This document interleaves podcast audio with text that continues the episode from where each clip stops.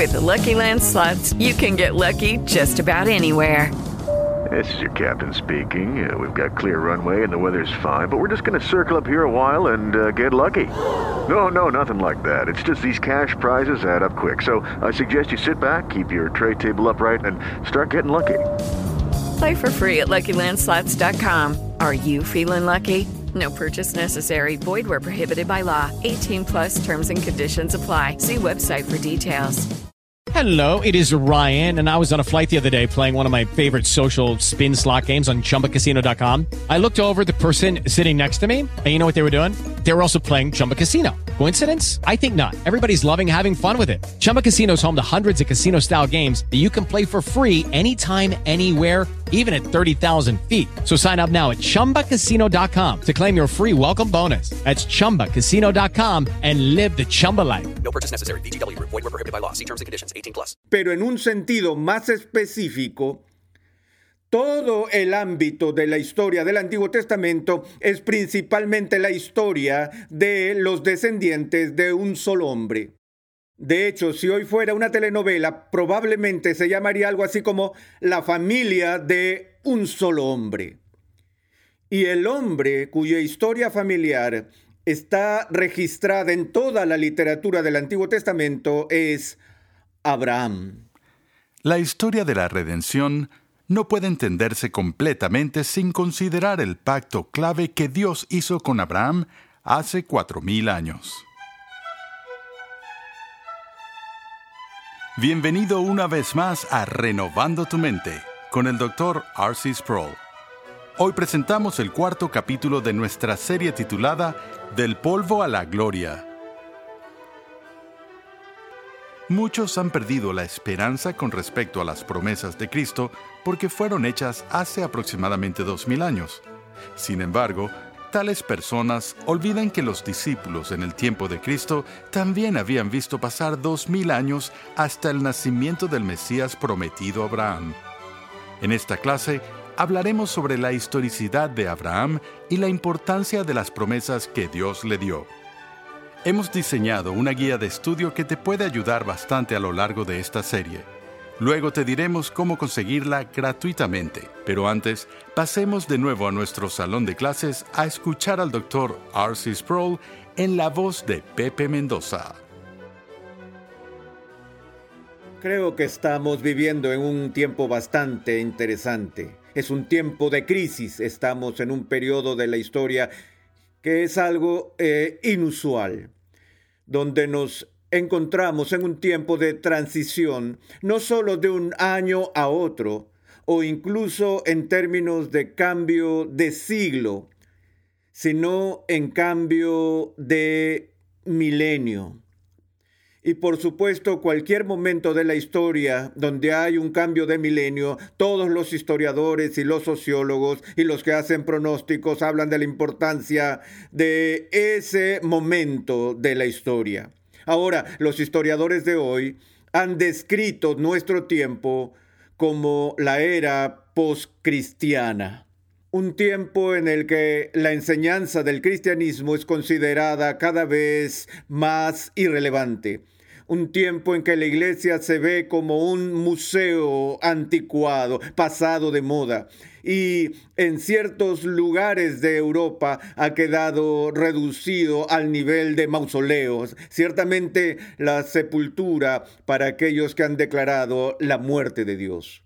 A pesar de que quedan restos en este mundo de un grupo vibrante de creyentes cristianos, que todavía viven en este momento confiando en las promesas que se hicieron hace dos mil años atrás. Dos mil años es mucho tiempo y hay cierta ironía en esto, pues nos encontramos ahora en este punto donde casi dos mil años han transcurrido desde el nacimiento de Jesús. Pero con motivo del nacimiento de Jesús, recordarás que el ángel Gabriel vino a una joven y le anunció que daría a luz un bebé cuyo nombre sería Emanuel. Y esta joven, joven doncella, bajo la influencia del Espíritu Santo, hace dos mil años elevó un cántico. Todos conocemos ese cántico, a todos nos encanta. Es llamado el Magnificat, en el que María, bajo el poder del Espíritu, cantó,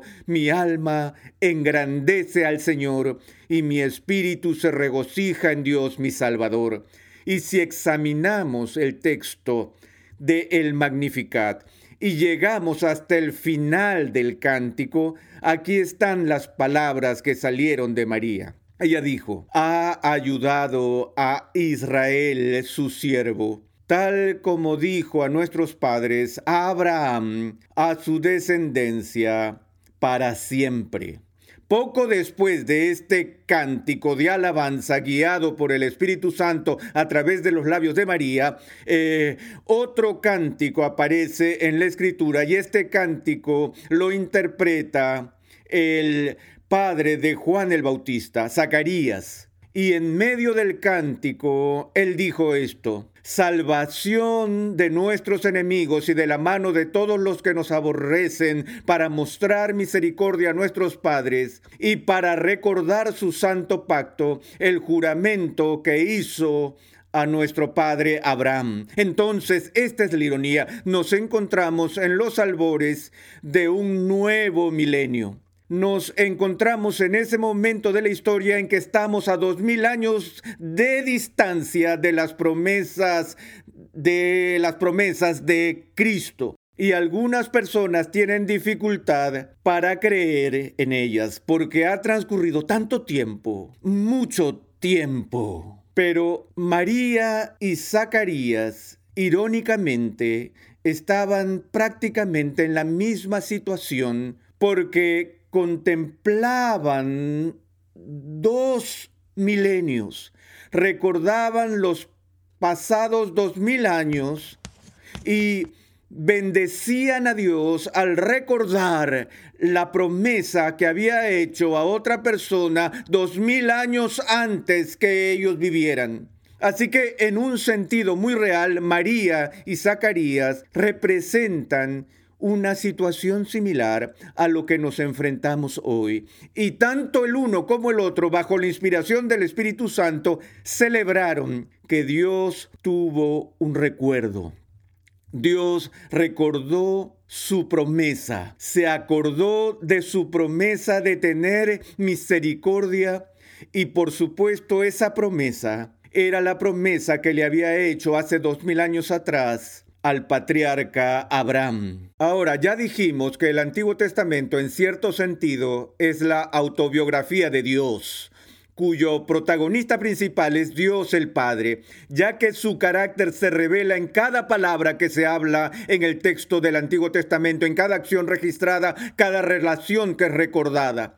Pero desde la perspectiva humana, desde el plano de la historia humana, nosotros podríamos abordarlo de otra manera y, podríamos decir, bueno, todo el registro del Antiguo Testamento es una historia de los descendientes de Adán y Eva. Pero por supuesto, toda la historia es una historia de los descendientes de Adán y Eva, porque ellos son los padres de todas las personas que ya han vivido. Pero en un sentido más específico, todo el ámbito de la historia del Antiguo Testamento es principalmente la historia de los descendientes de un solo hombre. De hecho, si hoy fuera una telenovela, probablemente se llamaría algo así como La familia de un solo hombre. Y el hombre cuya historia familiar está registrada en toda la literatura del Antiguo Testamento es Abraham. Ahora, por supuesto, una de las situaciones críticas de nuestro tiempo, donde se manifiesta este espíritu de escepticismo que declara que estamos viviendo en la época postcristiana,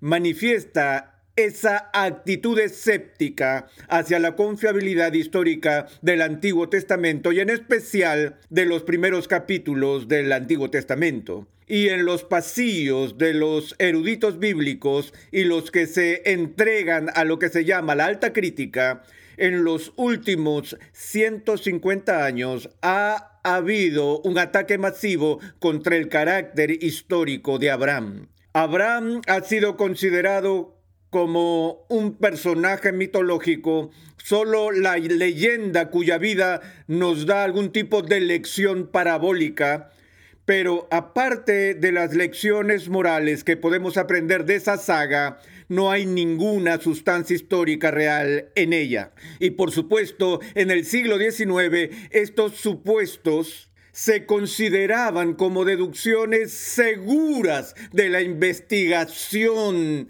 académica. Pero algo ha pasado. Muchas cosas han sucedido sin duda en el siglo XX que traen un cambio dramático a ese espíritu de escepticismo. Eh, William Foswell Albright, antes de morir, reprendió severamente a los estudiosos de la Biblia por ignorar la, evidencia concreta de la investigación arqueológica y permitir que la especulación filosófica trajera un espíritu de cinismo y escepticismo al texto del Antiguo Testamento. Y en el corazón de todo esto está la historia de Abraham. Permítanme mencionar algunas cosas que han sucedido en el siglo XX que son importantes para nuestra comprensión de la historia del Antiguo Testamento. En 1929 hubo un descubrimiento en Ras Shamra que demostró, más allá de toda duda, que la escritura había sido ya desarrollada en el segundo milenio antes de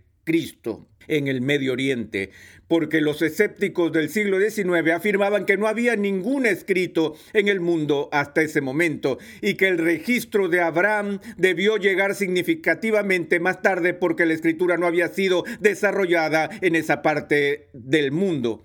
En 1935 se descubrieron las tablillas Mari que representan un registro histórico de las costumbres y patrones de comportamiento que reflejan y duplican exactamente las costumbres que se registran en el relato de la vida de Abraham. También en la década de los 30 se realizó otro descubrimiento dramático con las tablillas de Nusi, las que nos dieron una gran cantidad de información de los tiempos del Antiguo Testamento, mostrando correspondencia entre costumbres y patrones patrones de comportamiento, documentos legales y ese tipo de cosas. Y más recientemente el descubrimiento de Ebla, que probó la existencia de ciudades, pueblos, incluso nombres que aparecen en la Biblia, todo lo cual ha demostrado que al parecer cada vez que un arqueólogo levanta una pala llena de tierra, se comprueba la autenticidad de otro aspecto de este registro. Entonces, lo que vamos a decir al iniciar es que cuando consideramos la historia de Abraham, no debemos considerar la historia de Abraham como un ejercicio en mitología, sino como un anuncio que llega a nosotros en las Sagradas Escrituras y que tiene lugar en la historia real, en espacio real y en tiempo real, donde un Dios real llama a un individuo real de una tierra pagana, le habla, lo consagra y le hace una promesa que cambia todo el curso de la historia. Echemos un vistazo a ese registro que se encuentra en el capítulo 12 del libro de Génesis. Leemos al principio del capítulo 12 sobre este hecho. Y el Señor Dios dijo a Abraham, vete de tu tierra, de entre tus parientes, y de la casa de tu padre a la tierra que yo te mostraré. Haré de ti una nación grande y te bendeciré y engrandeceré tu nombre y serás bendición. Bendeciré a los que te bendigan. Algunos de ustedes recordarán del eh, panorama del Antiguo Testamento que fue producido por unos luteranos llamados Serie de la Biblia Betel. Esa introducción particular del Antiguo Testamento usa gráficas interesantes con cada segmento del periodo que se esté estudiando. Y la forma en que este segmento de la vida de Abraham está subtitulado es por las palabras bendecido para ser bendición. Me pareció que era un método maravilloso de capturar de forma sucinta y concisa la esencia misma de lo que está pasando aquí en términos de la importancia histórica de este Abraham.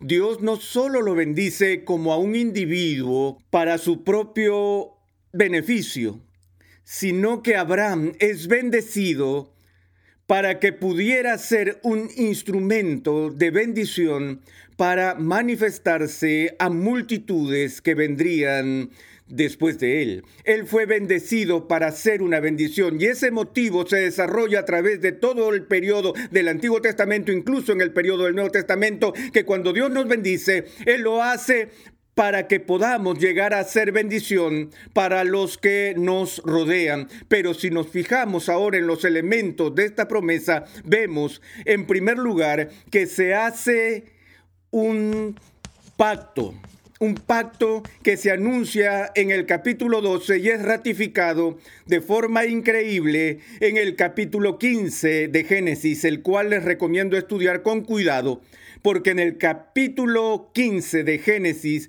Dios responde a las preguntas de Abraham cuando él dijo, ¿cómo puedo saber que estas promesas que me estás haciendo se harán realidad? Y Dios, en el contexto de ese capítulo, sella sus promesas con un juramento y en ese juramento es como que Dios le dice, Abraham, si no cumplo con cada palabra que te he hablado, sea cortado por en medio. Dios respalda su promesa no por jurar por la tumba de su madre, porque él no tiene madre, no por la tierra, porque es el propio estrado de sus pies, ni por los cielos, porque es su morada, sino que Dios jura por su propio carácter santo y su propia naturaleza divina. De nuevo, ¿cuáles son los términos de esta promesa del pacto que Dios hizo a Abraham y cuáles son las consecuencias para el resto de la historia bíblica y cómo pueden ser relevantes para nosotros y que fue aquello que llevó a María a cantar el Magnificat y a Zacarías su cántico de alabanza. Bueno, si notas lo que leí, hay tres elementos en esta promesa. El primero de ellos es la promesa de la tierra.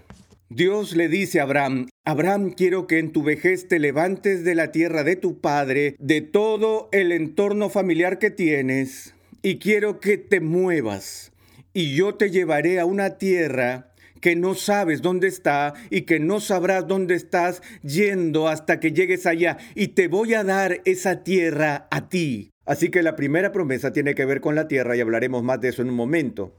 Y el segundo elemento es, yo te haré padre de una gran nación. Y más tarde se describe de forma más específica cuando Dios le dice a Abraham, mira el cielo nocturno, y si puedes, Trata de contar las estrellas del cielo. Si alguna vez has estado fuera en una noche clara de verano y miras al cielo, a la Vía Láctea, en una noche clara, la Vía Láctea parece como una densa nube en el cielo.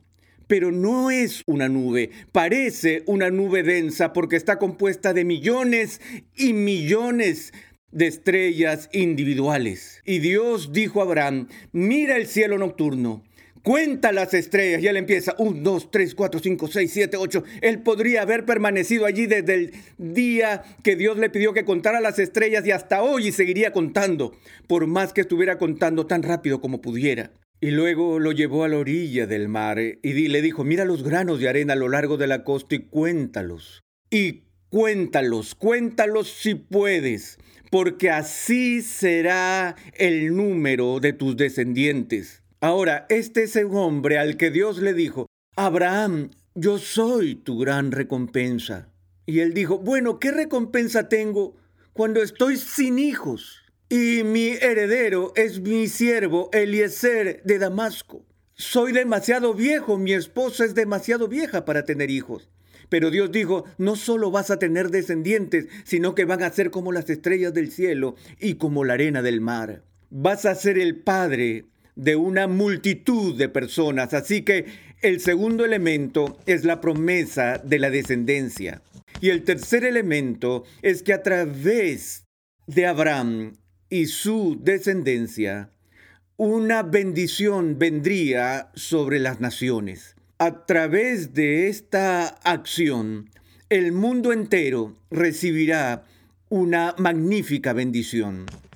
Entonces, Aquí están los tres aspectos de esta promesa del pacto que Dios hizo con Abraham.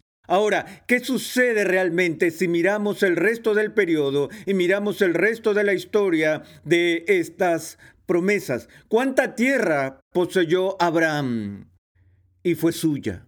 La única propiedad que vivió para poseer fue Macpela, el lugar donde lo sepultaron. Esa fue toda la extensión de su propiedad.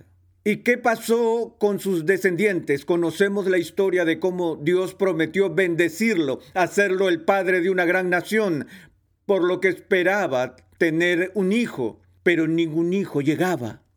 Incluso cuando la promesa fue dada a Abraham en su vejez, pasó un año, pasaron dos años, pasaron cinco años más, años y años pasaron, y su esposa seguía siendo estéril. Ellos siguieron una costumbre que, por cierto, se ha demostrado que era parte de un ritual antiguo a través de esas tablillas que mencioné que se descubrieron en el siglo XX. Su esposa, Sara, dio su sierva esclava a Abraham para que ella fuese una madre sustituta y así la promesa de Dios se cumpliría. Entonces Abraham se unió con Agar y tuvieron un bebé y su nombre fue Ismael. Abraham dijo, tengo un hijo y ahora las promesas de Dios toman lugar y tal vez voy a tener una descendencia como las estrellas y como la arena. Pero la promesa de Dios no fue a través de Ismael. Fue a través de Isaac que la promesa de la simiente de Abraham se cumpliría. Abraham trató de que sucediera de forma artificial, pero no es lo que Dios tenía en mente. Entonces Dios obró sobrenaturalmente e hizo que el vientre de Sara fuera fértil y el verdadero hijo de Abraham y Sara naciera. Su nombre, tal como lo conocemos, es Isaac, que en hebreo significa risa. Porque cuando Abraham dijo a su esposa que iba a tener un bebé, según la promesa de Dios, ella dijo que era la cosa más graciosa que jamás había oído. Ella solo gritó y dijo, si tenemos un bebé, llamémoslo Risa. Y entonces nació Isaac. Pero ¿te das cuenta lo que pasó con la promesa de la tierra? Abraham esperó y esperó y esperó, y él fue puesto a prueba. Una y otra vez fue llevado a confiar en la veracidad de esa divina promesa. Y como he dicho, nunca heredó la promesa de la tierra más que la de su tumba. Y ahora, mientras se regocijaba con el nacimiento de Isaac, Dios viene a él y lo pone a prueba en Génesis 22, cuando le dice a Abraham, ahora toma a tu hijo, tu único hijo, el hijo que amas, Isaac, y ve al monte Moriah y, y dámelo a mí, sacrifícalo para mí, mátalo.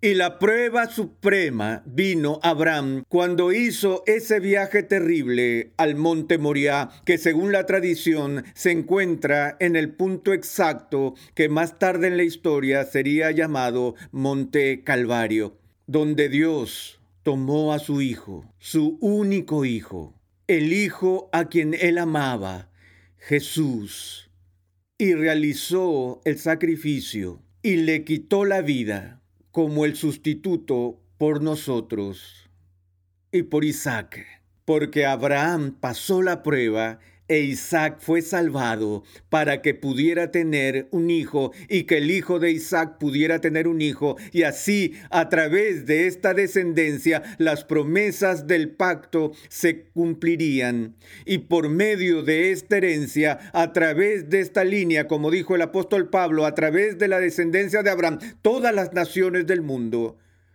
tienen ahora los beneficios de la obra de Cristo el, el más grande hijo de Abraham. Pero esto no ocurrió sin pruebas, y el punto es que no tuvo lugar inmediatamente. Esa bendición que fue prometida a Abraham tuvo que tomar dos mil años antes que se cumpliera, hasta que una señorita escuchó el anuncio de Gabriel, y ella dice que él recordó recordó la misericordia, se acordó de la promesa que le hizo Abraham Así como el Espíritu anunció a Zacarías que su hijo sería el precursor, el heraldo de la venida del Mesías, bajo el mismo Espíritu Santo, Zacarías dijo, se acordó de la promesa. Y toda la historia de la redención es el desarrollo de ese evento hace cuatro mil años atrás.